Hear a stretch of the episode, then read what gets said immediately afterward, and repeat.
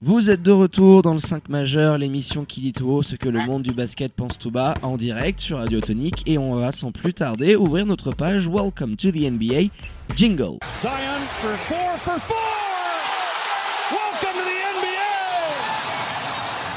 Et ce soir, on chamboule un peu les choses puisque, tel un Damian Lillard, Florian est remplacé ce soir par un expert du même calibre et que vous connaissez déjà tous, hein, votre Tom national, votre expert NCAA et NBA, qui aura la joie de m'accompagner tout au long de l'émission. Comment il va, mon Tom? En forme? Salut David, ça va super et euh, c'est toujours un plaisir d'être là.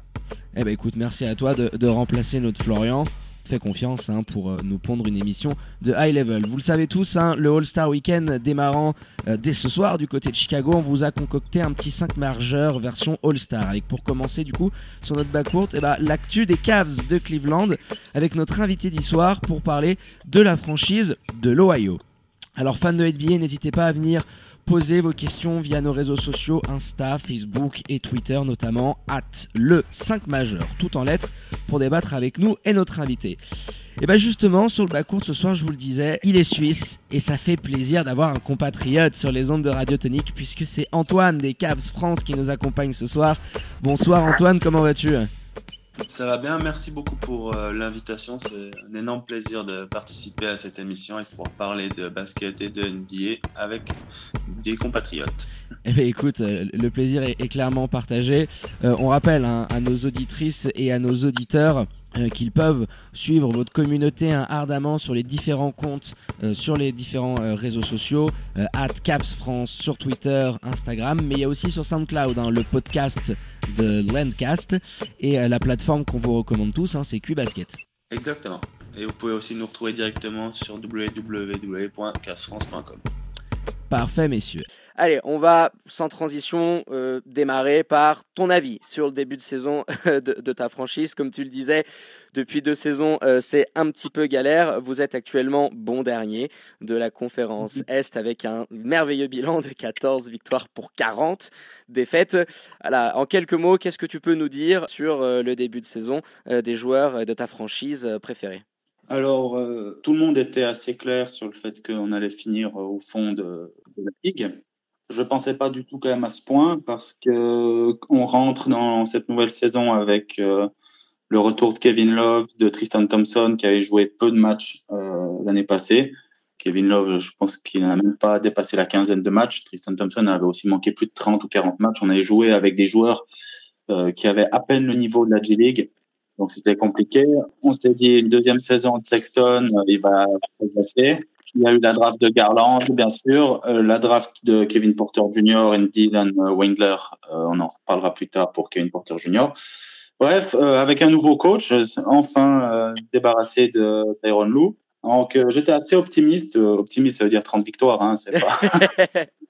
on va pas non plus fanfaronner. Ouais. Et cette saison est encore peut-être la pire que, que j'ai eu l'honneur de suivre des cartes parce que en plus d'un jeu qui est vraiment euh, stéréotypé et, très facilement défendable en plus pour nos adversaires. On défend pas toujours pas. Euh, L'année passée, on avait le pire, on a eu le pire rating défensif de l'histoire, donc qui risque d'être dépassé ce, cette année par Atlanta. Mais cette année, on n'est pas beaucoup mieux. En plus de ça, on a eu euh, des drames tout au long de l'année. Euh, on a l'impression d'être dans euh, Plus belle la vie, c'est un drame.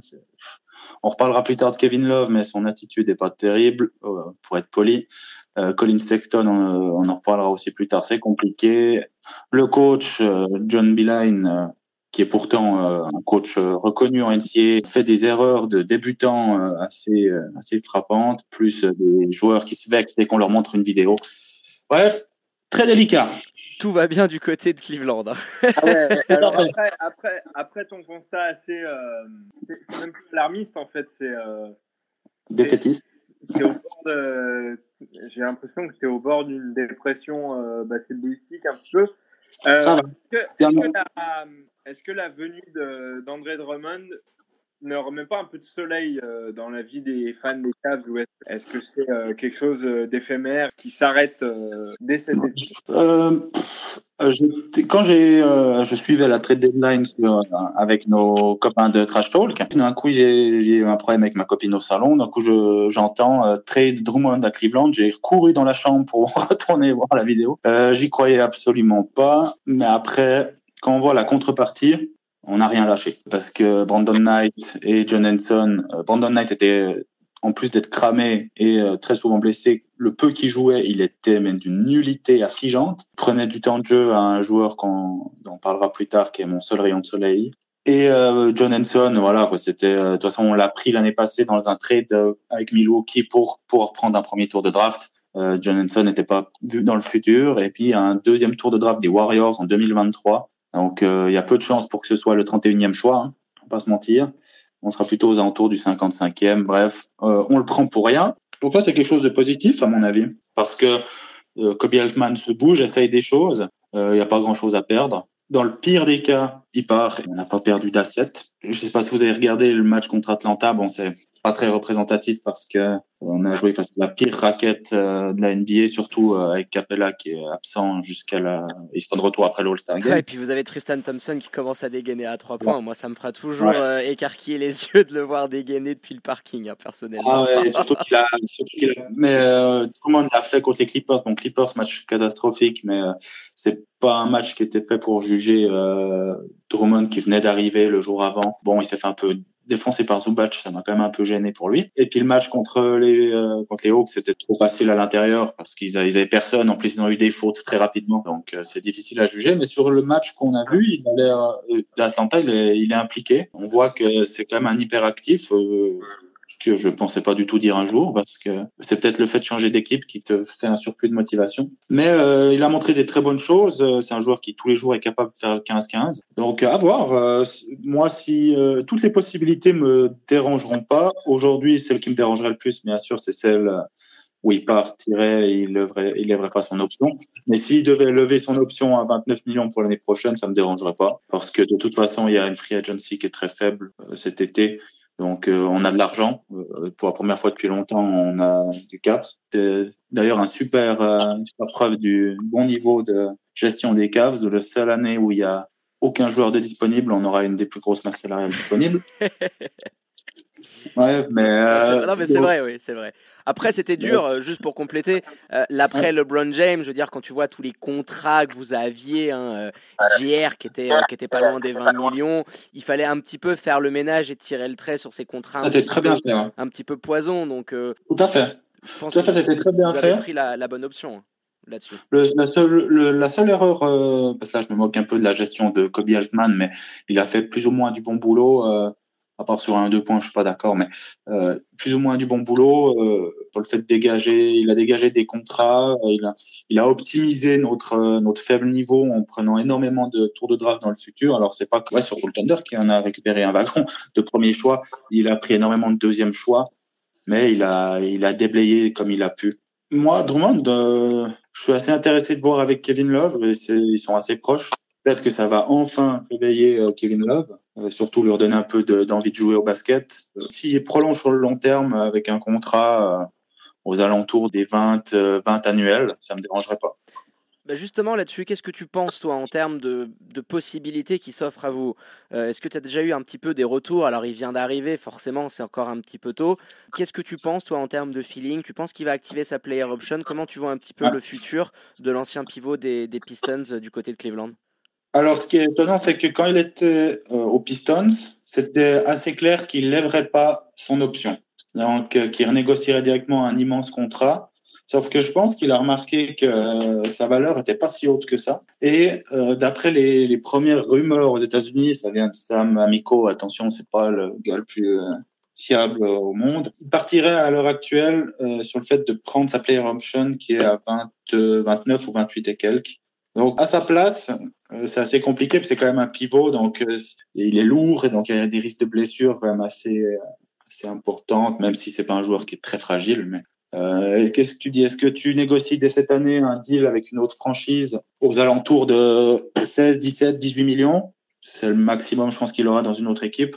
ou est-ce que tu prends ta player option tu attends l'année prochaine où énormément de contrats, euh, en 2021, énormément de contrats se finiront, énormément de joueurs seront disponibles. Et peut-être qu'il se dira que, comme en 2016, euh, quand il y a eu, euh, il y a eu une énorme free agency, bon, un peu chaque année depuis, mais quand il y a des gros joueurs qui sont disponibles, généralement les franchises, quand ces joueurs partent, font des panic moves et ils donnent des très gros contrats à des joueurs plus que moyens. Par exemple, on a vu cette année-là les, les, contrats de Whiteside ou de toute l'équipe quasiment de, de Portland. Allen Crabbe. Ouais, Allen Crabbe ou euh, Myers Leonard ou même Mo Harkless, c'est des joueurs qui ont pris plus de 12 l'année. Un Plumlee aussi qui a pris plus de 10. Euh, ouais, c'est une folie. Donc, euh, à sa place, je, je prends mon option. Ça fait 29 millions. Tu as le temps de voir ce qui se passe. De toute façon, il prendra toujours ses 15 rebonds par match. Il, il mettra toujours ses 15-16 points. Il risque pas grand-chose à rester. Et puis tu t'en as parlé justement de cette combinaison, hein, de cette euh, possible euh, raquette que vous pourriez avoir avec Kevin Love, euh, ça a été un des dossiers très très épineux des derniers mois. On a vu le mal-être hein, qui était le sien après ce match où il avait clairement, on se rappelle tous hein, cette image, jeté le ballon sur le pauvre Shady Hoshman, qui est allé récupérer quand même un bon petit coup de sifflet derrière, qui s'en était bien sorti. Il y a clairement un mal-être pour l'ancien joueur des Wolves. Qu'est-ce que toi tu penses déjà pour commencer de la gestion de votre front office par rapport au dossier épineux qui est celui du champion olympique? C'est compliqué. Moi, quand, quand il a re-signé son contrat, je crois que c'était l'année passée pour cette année. Ouais, c'était l'année passée, c'est ça. Ouais. Vous avez, vous l'année passée, qu'il signe. J'ai tout de suite trouvé trop cher. J'ai toujours été du côté de ceux qui défendaient Kevin Love quand, quand il y avait encore LeBron et Kyrie parce que c'est il a eu un peu le même traitement que Bosch a eu à l'époque quand il était au hit. Bah, c'est le troisième larron hein, qui doit un petit peu être dans l'ombre des deux premiers. Hein. Mais il, le faisait relativement bien, on peut pas lui enlever. Hein. Sur la finale de 2016, il est euh, quand même à un sacré niveau il, a toujours été excellent avec Cleveland dans son plan de jeu. Il a, toujours fait ce qu'on lui a demandé. Il a eu qu'un seul problème, c'est qu'il ne peut pas jouer face à Draymond Green. Donc, le problème, c'est que quand il jouait Draymond Green, c'était soit en finale, soit dans des matchs euh, hyper médiatisés. Donc, dans la tête de tout le monde, il était nul. Alors que Toronto, Atlanta ou les Celtics en playoff parlaient hébreu quand ils voyaient jouer euh, Kevin Love en face. Hein. même alors même alors Ford, euh, qui est pourtant reconnu comme étant un, bon défenseur, quand il y avait la raquette Tristan, Kevin Love qui arrivait, eh ben, c'était euh, du pain béni pour euh, la franchise de l'Ohio. Ils l'ont payé trop cher. Ça, c'est sûr. Après, Kevin Love, j'ai de la peine avec son comportement parce que quand il signe son contrat, c'est l'année passée. Il a vu qu'il restait plus personne, que Cleveland a déjà fait des, des moves pour prendre des contrats plus ou moins toxiques. Pas quand il le signe, mais juste après. Euh, je pense pas que Kobe Altman a été malhonnête en lui promettant des playoffs euh, dès l'année passée. En tout cas, j'espère pas. Et euh, on lui donne 113 millions, non, pardon, 120 millions. C'est 120, millions, c'est ça, sur 4 ans. 120 millions sur 4. Alors, c'est un contrat que je pensais très intelligent parce qu'en fait, il a 28, après, il monte à 31, deux ans de suite, et après, il redescend en 2022-2023. D'ailleurs, le, front office a fait pas mal de contrats comme ça, comme Larry Nance ou Seti Osman, où ils ont prévu le fait qu'on allait être mauvais ces années-là et ils ont blindé les premières années de contrat. Et quand, en théorie, si on draft bien et qu'on commence à réfléchir, on sera de retour, ces contrats rediminuent. Donc ça, c'est pas mal, ça pourrait être intelligent. Le problème, c'est que Kevin Love, il fait la gueule. Alors, je comprends que quelqu'un qui a qui a vécu des années très compliquées au point de vue euh, individuel, hein, euh, collectif, pardon, parce qu'individuel était très fort, mais dans le Minnesota, je comprends que quand tu viens à Cleveland, tu fais euh, quatre finales de suite, tu es habitué aux médias, tu es habitué à l'attention de tout un pays, même du monde entier sur la planète basket. Je peux comprendre que ce soit difficile de se retrouver dans cette situation-là. Mais quand tu signes, euh, j'espère quand même qu'il était au courant de, ce que, de où il signait il n'y a pas eu de surprise, il n'y a pas eu de gros trade un jour après qu'il ait signé. J'en veux un peu, oui, à Kevin Love parce qu'il a toujours montré une attitude exceptionnelle, euh, même quand il était critiqué très durement hein, par les médias et par tous les fans, euh, surtout de Cleveland. Hein. Mais il faut pas qu'il oublie qu'avant Cleveland, il n'a pas fait un seul match de playoff. Qu'à ce rythme-là, les équipes qui voudront bien le prendre, c'est des équipes de fond de tableau. Hein. Aujourd'hui, qui va euh, qui va prendre Kevin Love pour jouer le titre ou même aller une finale de conf? Quand, tu, quand il va toucher 30 millions par année. Ah bah, on Personne. on attendait un petit peu les, éventuellement les, les Blazers de ce côté-là. Tiens, justement, euh, mon Tom, si tu étais un petit peu euh, en mode Madame Irma du côté du front office euh, des Cavs, tu fais quoi, toi, comme move cet été pour l'ancien joueur des T-Wolves? Moi, il y a juste un truc euh, qu'on n'a pas, qu'on a oublié de préciser. Ah bah vas-y, précise, hein, t'es là pour ça. Et je pense, et je pense que c'est important de, de, rappeler, c'est que euh, Kevin Love, c'est quand même quelqu'un qui a connu des épisodes de dépression. Et donc, je dis pas que ce soit des circonstances atténuantes, je dis simplement que c'est possible que pour lui, ce soit plus compliqué de faire partie d'un projet de reconstruction à cause peut-être d'une sensibilité émotionnelle plus forte que les autres. Tu as totalement raison. C'est clair, tu as totalement raison là-dessus. Par contre, l'argent ne fait pas le bonheur, mais quand tu es payé 30 millions pour jouer au basket, voilà. Bah, demandez à un certain Nicolas B hein, du côté de Charlotte, euh, qu'est-ce qu'il en pense. Hein. ouais, ou bien de. Mais après, après ça, après ils vivent dans un autre monde, donc. Ouais, clairement. C'est même, même, un commentaire que j'aurais pas dû faire. Mais euh, Kevin Love, il a toujours prouvé que c'était quelqu'un de très intelligent. Peut-être même trop. Bah, c'est peut-être pour ça qu'il est émotionnellement je sais pas quel terme utiliser, friable, on dirait. Quand il signe son contrat, il, il savait, c'est ça qui me dérange avec lui. Quand il signe son contrat, il savait très bien où il, où il était. En plus, il débarque pas que part. Il sait où il est, il connaît tout le monde dans la franchise, il sait vers où on va aller. Alors, je, pense quand même que l'année passée, euh, Tyrone Lou a fait pas mal de mal parce que il a voulu faire croire à l'équipe qu'on allait continuer à jouer euh, les playoffs quand tu vois les déclarations de Tristan Thompson l'année passée ou George Hill, c'était assez calamiteux. Euh, donc peut-être qu'il a été euh, biaisé par, euh, par cette, cette vision-là, mais qui continue juste à faire son job et puis, puis voilà. En plus, il se fait du mal parce qu'il veut partir à tout prix. À voir maintenant avec Drummond qu'est-ce qui se passe. Ils sont, ils sont proches, ils ont le même agent, sauf erreur. Et Ils ont été ensemble du côté de Team USA aussi, donc voilà, il y a une certaine proximité entre les deux, donc c'est sûr que ça peut être intéressant pour vous si la mayonnaise prend un petit peu entre deux joueurs qu'on attendait partant et qui finalement vont peut-être se retrouver une année de plus du côté de Cleveland et ça peut te faire une sacrée raquette. Hein. Regardez de l'année dernière, un Griffin Drummond, ça a suffi pour qualifier les Pistons. Et je pense que c'est plus fort que. Oui, c'est clairement plus, c'est plus complémentaire. Donc si la mayonnaise prend un peu bien, euh, que tu arrives à, à, développer des, des jeunes joueurs, tu peux avoir peut-être une équipe qui tient beaucoup plus la route et qui peut alors je dis pas se mêler pour la loot playoff pour l'année prochaine, hein, parce qu'on va me traiter pour un, on va me prendre pour un fou, mais déjà faire euh, meilleure figure que ce que tu es, que es en train de faire, surtout avec le, petit duo de jeunes que vous avez. Hein, la, transition est, toute parfaite. Euh, Colin Sexton, Darius Garland. Alors, moi, ma question. Sujet sensible. Sujet sensible. Euh, j'avoue, hein, et c'est mes considérations personnelles à, à Bibi, hein, je suis pas fan des deux meneurs de jeu, mais ça, c'est mes considérations à moi. Pour commencer, qu'est-ce que tu penses, toi, de la compatibilité entre les deux meneurs? Parce que même si Sexton joue sur l'arrière, je considère vraiment ces deux joueurs comme des meneurs de jeu. Euh, ah, quelle, est la compatibilité que tu vois entre euh, vos deux derniers euh, hauts choix, hein, puisqu'ils sont tous les deux top 10 des deux dernières drafts? Et est-ce que tu vois un futur possible avec ces deux joueurs sur votre bas-court du côté des Cavs? Absolument pas. Bon, Aucune c'est clair. Aucune chance. Euh, Tom, il connaît bien la NCA, euh, peut-être pourra parler encore plus de ses joueurs, mais je n'arrive pas à comprendre ces mots, ces choix du front office. Alors, euh, cette année, prendre Garland, quand je vois la suite de la draft qui a eu les choix d'après, hein, je me dis pourquoi pas, parce que le reste n'était pas hyper talentueux je préfère toujours. Bah, je sais pas. Moi, moi j'ai dit j'aurais pris Cam Reddish même à, leur place. Mais ouais, du PJ Washington, du Tyler Hero qui est sorti un petit peu après. Donc euh, oui, il y avait, quand même des bons clients. Le si problème de Darius Garland, ça, ça reste que pratiquement personne ne l'a vu jouer en NCAA, vu qu'il s'est blessé au bout de 5 matchs. Ça avait été le même problème, euh, bon, euh, avec d'autres résultats en, en, carrière, mais par exemple avec Kyrie Irving qui a joué que 11 matchs pour Duke, qui était blessé. Et puis euh, Colin Sexton, il a eu des euh, grosses perfs quand il était à Alabama, notamment. Euh, une, ouais. Une où il était seul. Trois, ils ont fini à 3 contre 5. ils ont fini le match à 3 contre 5.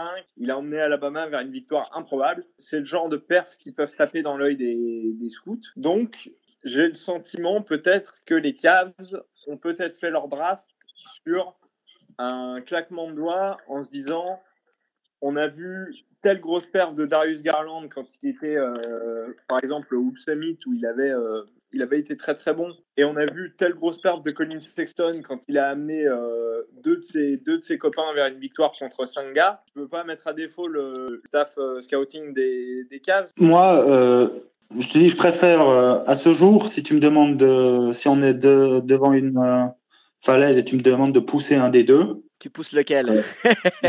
Ah, je, fais, je fais comme Léonidas dans 300. et puis je pousse Sexton. Ok. Euh, bah vas-y, dis-nous un petit peu pourquoi tu, tu préfères rester avec euh, Garland sur ton poste. Alors, Je veux juste, juste encore un point sur la complémentarité des deux. Oui, vas-y. Quand moi j'ai vu la draft, d'ailleurs, euh, tout le monde disait ah mais ils veulent se, ils veulent se prendre exemple sur le back, le backcourt de Portland. Moi j'ai une question pour vous. Euh, le backcourt de Portland avec Damien Lillard qui est un joueur euh, exceptionnel, hein, euh, et qui est aussi euh, quand il est sorti, sauf erreur, il a fait trois ou quatre ans de, de fac, hein, donc il sort pas avec le même bagage que Garland, qui en a fait, qui a fait cinq matchs. Ouais. Euh, mais comment tu peux prendre comme exemple une franchise qui, avec ce backcourt là, ne gagnera jamais?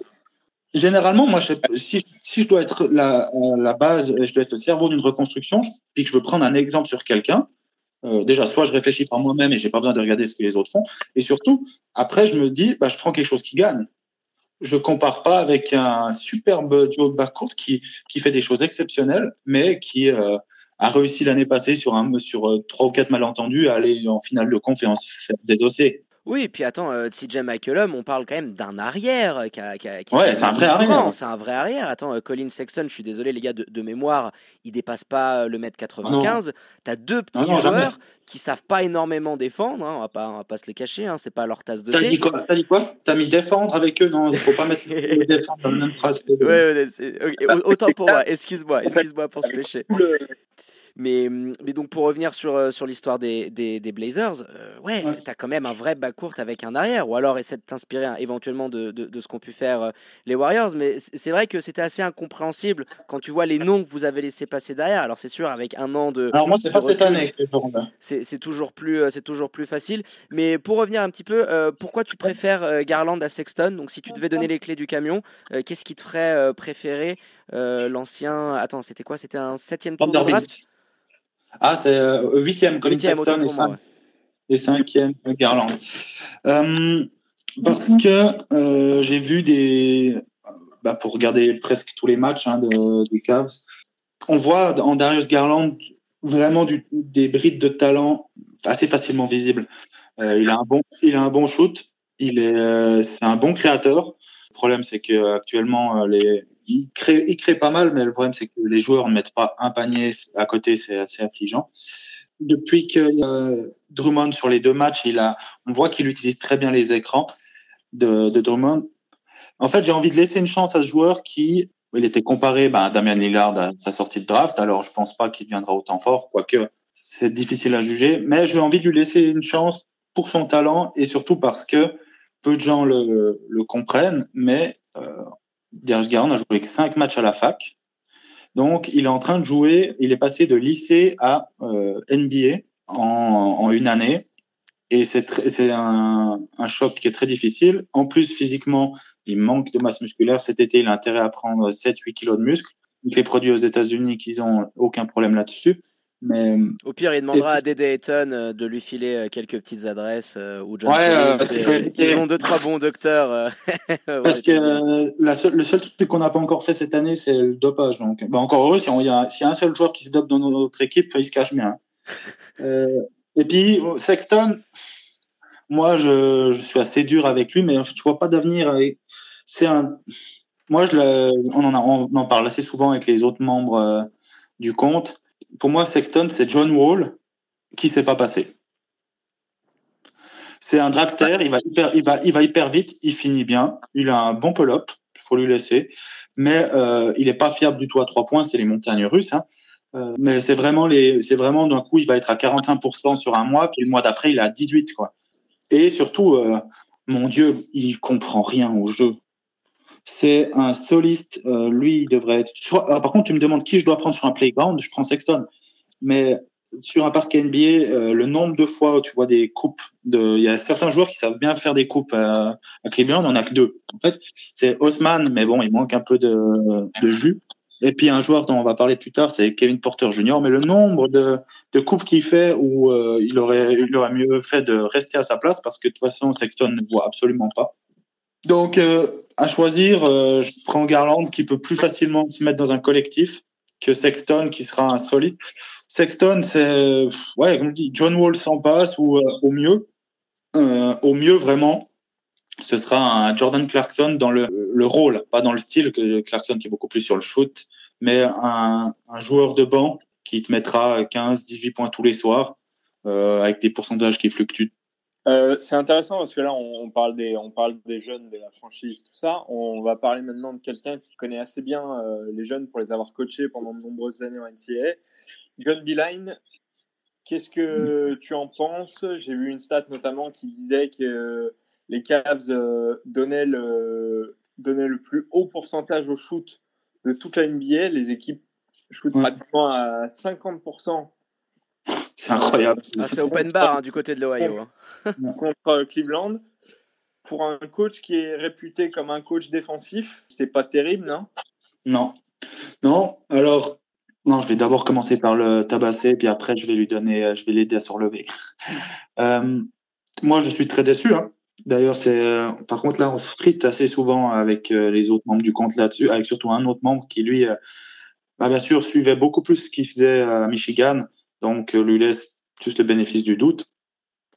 Mais prendre un, prendre un, un coach comme John Beeline, qui est très âgé, hein, je pense qu'il a, je pense que c'était le- il a vécu l'invention de l'imprimante, de l'impression en tout cas. Mais Ah bah c'est un Ouais, pote à bah- Gutenberg, hein, on les a vus euh, sur Ah quelques photos Instagram. Ouais ouais, c'était deux potes. et puis il fait des erreurs de, de- bah, déjà de, de gestion d'effectifs, hein, parce que c'est, on a vraiment l'impression qu'ils sont pas du tout tenus les joueurs. À chaque match, vous pouvez voir, Sexton, il fera pas de passe. Euh, D'un coup, euh, il- dernier match, par exemple, il fait cinq passes décisives, mais c'est en trompe-l'œil parce que il y a deux passes en fin de possession qui finissent dans les mains de Tristan Thompson à trois points et qui rentrent. Ça, moi, je compte pas ça comme un assist, hein.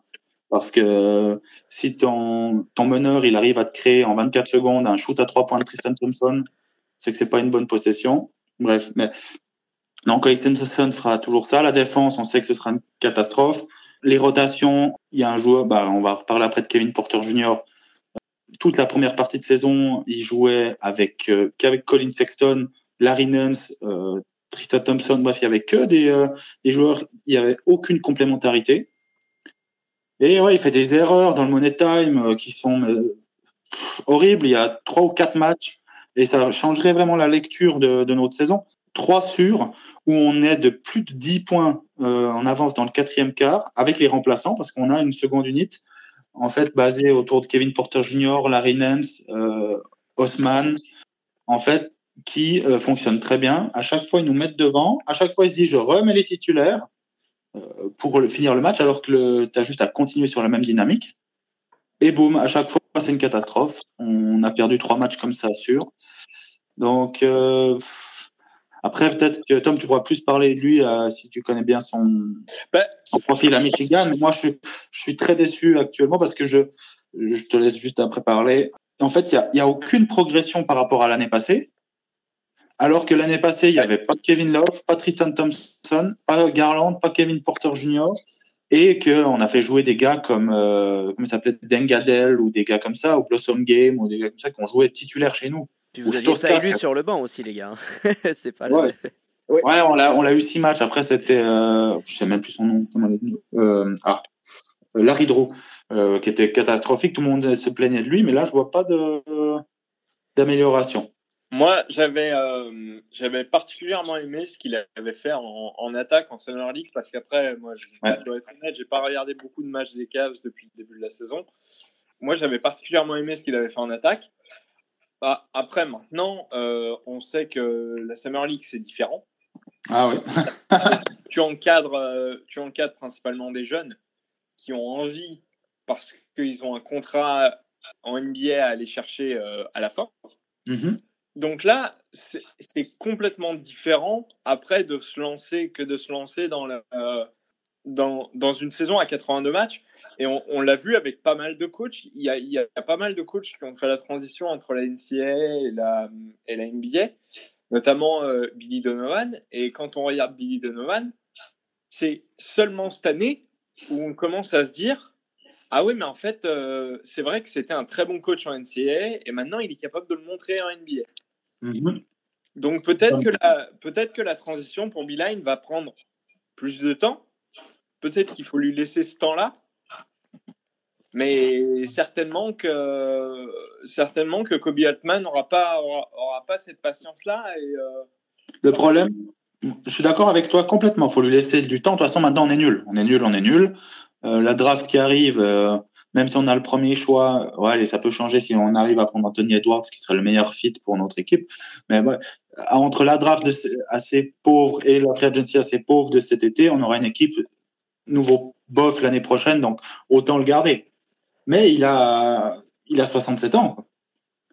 Euh, sans dire que, sans dire qu'il a, il a la retraite, tu vas pas lui laisser 3-4 ans, quoi. Ouais. Ouais, puis justement, hein, les, les, dernières rumeurs annoncent que du côté euh, du, de votre front office et de Kenny Altman, euh, bah, on, on, va lui laisser la saison et que probablement on, on se séparerait de lui. Est-ce que tu as d'ailleurs des petites infos là-dessus? Et si la rumeur s'avérait être vraie, voilà, est-ce qu'il y a éventuellement un nom qui te ferait un petit peu plus bander que d'autres pour reprendre le flambeau sur le banc des Cavs?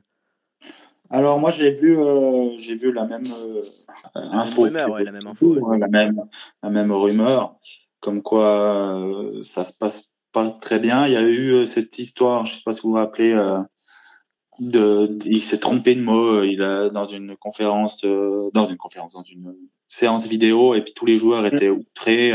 Kobe Altman a fait le voyage en jet illico pour aller parler à tout parce qu'on était en, en en déplacement, à parler avec tous les joueurs, savoir déjà à ce moment-là s'il fallait le licencier ou pas. Donc ça, c'est déjà pas bon pour moi. Ils étaient tout fiers, euh, tout fiers, hein, surtout euh, parce qu'en fait, Kobe Altman, il fait des bonnes choses, mais beaucoup, pour beaucoup, c'est le pantin du, du proprio euh, Dan Gilbert. Hein. Et Dan Gilbert a toujours voulu mettre John Beeline en poste, donc au moins lui laisser aller encore six mois. Parce que si c'est pour le remplacer, remplacer par qui, comme tu dis, moi, bon, cet été, je l'aurais pas pris lui. Euh, moi, j'étais à fond sur euh, Udoka, euh, l'ancien assistant de, de Popovic. C'est difficile à dire parce que quand tu fais, euh, quand tu prends un, un, coach de NCAA, ça fait rêver beaucoup de monde parce qu'ils ont l'image de Brad Stevens. Mais au final, il y a plus de gars comme John Beeline ou comme Fred Heuberg ou comme ou comme Billy Donovan euh, qui passe aujourd'hui pour euh, pour un bon coach. Bon, il est aussi bien aidé par euh, Chris Paul qui est peut-être le, le, vrai entraîneur de l'équipe, mais autant lui laisser du temps maintenant. De toute façon. Ah bah on verra bien ce que ça donnera, mais bon, on, sera très attentif au, nom qui, qui, qui, qui, sera probablement dans, dans, dans la shortlist d'ici la fin de la saison. Donc voilà, qui verra verra on espère bah, peut-être hein, qu'il pourra avoir la chance de prouver toutes les bonnes choses euh, qu'il avait pu faire sur le banc de, Michigan State. Allez, on va passer cette fois-ci à ta petite lueur d'espoir de la saison, ton rayon de soleil avec ah. ce 30e choix, clairement hein, un des plus beaux styles de la dernière draft avec Kevin Porter Jr. Alors, est-ce que ça serait pas lui, concrètement, hein, vraiment le rookie de l'année du côté de, de, oh. Cleveland je vais enchaîner. Est-ce que tu penses qu'à terme, il devrait aussi intégrer le, le 5 majeur euh, des Cavs hein, euh, on, sent un petit peu John Bailen euh, se tâter par rapport à ça. quel est ton avis un petit peu par rapport à votre rookie? Alors moi, je vous avoue, quand j'ai regardé la draft en direct, quand j'ai vu que notre c'était le 25e ou 20, je sais plus exactement choix arrivait, celui qui était notre propriété. Euh, je vais vous dire ça tout de suite. Vous avez deux secondes, boum. Euh, le 26e, pardon, Dylan Windler. Quand euh, j'ai attendu jusqu'à ce moment-là, euh, de euh, avant de quitter la draft, quand j'ai entendu le nom de Dylan Windler, j'ai tout éteint et je suis parti énervé parce que moi, j'étais déjà pour prendre Kevin Porter Jr. Malgré ses, ses problèmes de comportement, entre guillemets, et euh, des doutes quand même sur son niveau de jeu. Il avait montré des choses incroyables et des choses beaucoup moins incroyables. Bref, alors quand je me suis réveillé le lendemain matin et que j'ai vu qu'on avait Kevin Porter Jr., j'étais bien sûr très heureux. Comme je l'ai dit sur Twitter euh, hier ou avant-hier, euh, s'il avait fallu en envoyer encore 15 des quatrième, des deuxièmes tours de draft, je les envoyais aussi. C'est un joueur qui, tu pourras peut-être Tom en parler plus plus facilement sur pourquoi il est tombé autant bas, ce qui était quand même pas annoncé autant bas malgré tous ces tous ces signaux d'alerte. Il est extrêmement talentueux. Euh, balle en main, c'est un régal. Euh, vraiment, c'est un régal. Euh, depuis, il, vit une saison assez, en fait, en deux étapes. Cette année, il a 9, à 10 points de moyenne, 3 rebonds et 2 assists par match, en shootant à 45% et 35% à 3 points, ce qui est pas mal. Son shoot à 3 points est, pas, est aussi assez... Euh... Perfectible, on dirait. Je pense qu'il peut un petit peu ouais. améliorer euh, sa mécanique. Euh, la, la courbe aussi. Ouais, voilà, il y, y, a du boulot la, à la faire courbe, elle est vraiment... Il y a des bonnes bases, hein, 35% pour un rookie, c'est Ah. déjà pas mal. Ouais, et surtout, en fait, depuis le départ de, de Jordan Clarkson, qui était juste avant Noël, ouais, juste avant, deux, trois jours, trois, quatre jours avant Noël, en fait, il a pris le rôle de leader de la seconde unit, pour le moment. Et depuis ce moment-là, c'est un autre joueur encore. Parce que là, depuis le trade, malheureusement, il s'est fait mal au genou. Alors, j'étais en direct devant le match quand j'ai vu ça. Euh, je te promets que j'étais pas bien, j'ai pas réussi à dormir. Mais euh, depuis ce trade-là, il tourne à presque 14 points par match, à 50% au shoot et presque à ouais, 39% à 3 points. Donc c'est un joueur euh, sur qui on peut compter. Même là, il est revenu de blessure, euh, il a fait assez vite. Hein, il a, il est revenu euh, bah, dernièrement. Hein, il est revenu, c'était euh, fin janvier. Depuis son retour fin janvier, il est à plus de 15 points par match, à 48% à 3 points et à 51% au shoot. Donc c'est un joueur qui, qui pour moi est vraiment l'avenir de notre franchise sans enterrer Garland. Mais il a aussi une, une lecture sur pick and roll. Il, il, est vraiment fun. Alors il perd trop de ballons. Ça c'est son problème. Il fait beaucoup de fautes parce que en fait euh, fautes naïves. Mais euh, il y a il y a du feu dans ses mains, c'est indéniable. Il a un talent hors norme. Et pour le moment, ses problèmes de comportement sont pas du tout visibles. Il a pris un match de suspension parce qu'il a bousculé un arbitre. C'était en début de saison. C'était une grosse blague euh, quand il a pris cette suspension. Vraiment, euh, bah, c'est mon fond d'écran, c'est mon maillot que j'ai commandé. c'est vraiment un joueur. Hein. Il a, si vous regardez bien ses matchs, alors je sais pas Tom si toi tu l'as vu jouer en université, euh, peut-être c'était différent. Il a un peu de vraiment James Harden sur le pick and roll. Euh, il a une finition qui est exceptionnelle, vraiment dans des dans des ouais. des situations très délicates, vraiment très très délicates où il est sur deux trois défenseurs plus grands que lui, il utilise très bien la planche et finit très très bien. En plus d'avoir des qualités athlétiques euh, énormes. Aujourd'hui en défense, c'est il est très très fort sur les, euh, les lectures d'interception et sur euh, les défenses individuelles. Par contre, euh, dans la défense collective, c'est plus compliqué. Bon, quand tu joues avec Garland, Sexton et Kevin Love, c'est plus compliqué aussi. Hein. Mais euh, vraiment, euh, vraiment, je bénis tous les jours les Pistons d'avoir accepté quatre deuxième tours pour un joueur de ce euh, calibre-là. Bah tiens Tom, qu'est-ce que tu penses toi justement euh, de l'ancien joueur du USC euh, Tu, l'as vu jouer l'année dernière hein, et tu, as parlé de ses problèmes de comportement Antoine qui l'ont fait clairement redescendre dans les prévisions de la dernière draft. Donc euh, voilà, notre expert NCAA euh, va nous en dire un petit peu plus justement sur, sur le plafond de, l'ancien joueur de, de, USC.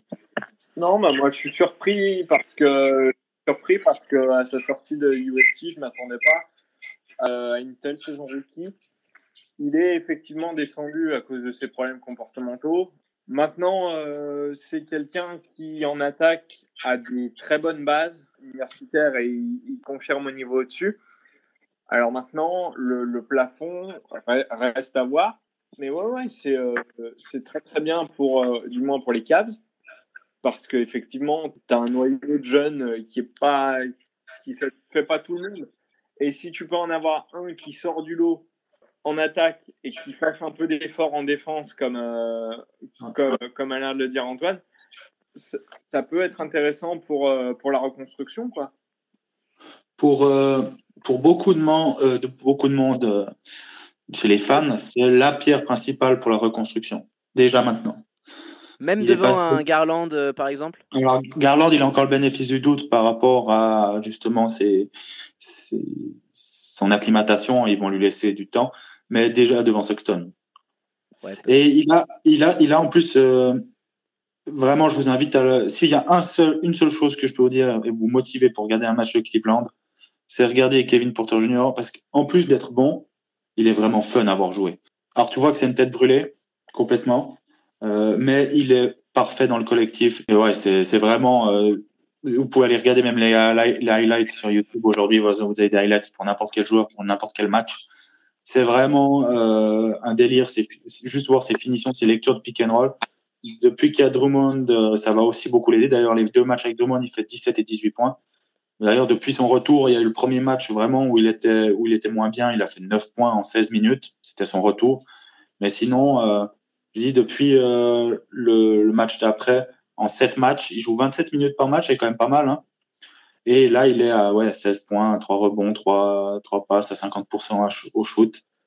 C'est euh, une bouffée d'air frais. Depuis, euh, ça fait depuis, depuis Kyrie Irving, j'ai pas ressenti euh, telle excitation devant un de nos rookies. Bah écoute, on espère que ça pourra, ça pourra enchaîner hein, par rapport à ça. Euh, on, ah, totalement, bien sûr. Hein. Beaucoup, euh... La progression est pas linéaire, donc c'est toujours euh, difficile de se projeter. Mais euh, moi, je, je, je, pense sur, les, sur ce que j'en vois, vraiment, ça peut offensivement et avec ses qualités athlétiques, il peut faire les minimums en défense. Ça peut vraiment devenir un délire en attaque. Si je devais le comparer à un joueur actuel, il y en a peu, parce qu'il a un peu de James Harden, Vraiment, dans le, dans le pick and roll, il y a vraiment du James Harden. Euh, le fait qu'il soit gaucher, ça aide aussi au mimétisme. Mais, euh... Et puis, il prend peu de shoot. Hein. Là, il en prend 11 par match, ce qui est pas énorme. Bon, c'est pas mal pour un rookie, mais euh, il fait il fait pas des stats en prenant euh, comme des fois on voit sur certains rookies les premières la première année quand surtout quand ils sont des équipes faibles où ils marquent 15 16 points c'est bien mais en prenant 15 ou 16 shoots c'est tout de suite moins bien. Et du coup, euh, donc là, on a fait un petit peu le tour de, de ta vision des Cavs. Pour l'avenir, d'ici 2021, à la grosse free agency, où vous, allez pouvoir aller euh... C'est c'est dommage de peut-être une année trop tôt, cette grosse free agency, parce qu'on a des bases. On a une équipe qui est pas autant faible que nos résultats le, le disent, même si on a eu des... Euh, on a, le problème, c'est qu'on a deux rookies, euh, deux sophomores, un coach rookie, donc c'est compliqué, on fait des erreurs bêtes. Mais on a des bases avec, euh, comme, j'ai dit, Kevin Porter Jr., Larry Nance, euh, dont personne ne parle, mais qui est un super joueur, un, un tarif assez bon, hein, il est en dessous de 10 millions l'année. Euh, Cedi aussi, qui a un contrat très bas. On a ça. Après, on a, il faut trouver un juste milieu avec Garland et Sexton. Moi, je suis pas contre garder les deux. Hein. Par contre, il faut qu'il y en ait un qui aille sur le banc. Et euh, je verrai très bien Sexton ça. Et avec tout ça, l'entourer, il faut, il faut avoir de la chance vraiment cet été à la draft parce que cette, cette année, c'est une draft qui est annoncée faible.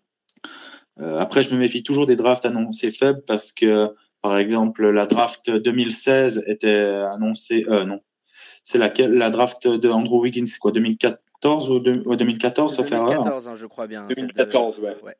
2014, tout le monde disait c'était la draft du siècle pour finir, il n'y a pas eu grand chose. Puis 2015, tout le monde disait ah non, c'est une draft beaucoup plus faible, il n'y a pas grand chose. Puis pour finir, il y a Towns, Russell, Porzingis, Booker, toute la clique. Bah, il y a Osman, il y a Montrezarel, bref. Il y a toujours des bons joueurs à prendre, mais cette année, vu nos besoins, il nous faut vraiment un poste 3. Et je pense qu'il n'y a que Anthony Edwards qui peut vraiment faire le, le, le travail dans la future QV.